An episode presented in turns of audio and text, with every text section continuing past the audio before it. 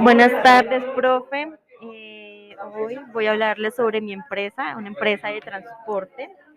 Eh, bueno, los costos en mi empresa eh, son el mantenimiento de los vehículos, el sueldo de los conductores y,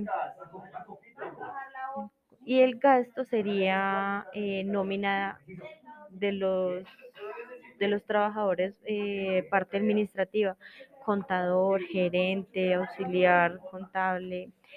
Eh, también los gastos serían eh, la luz, el agua, el gas y, y el costo también sería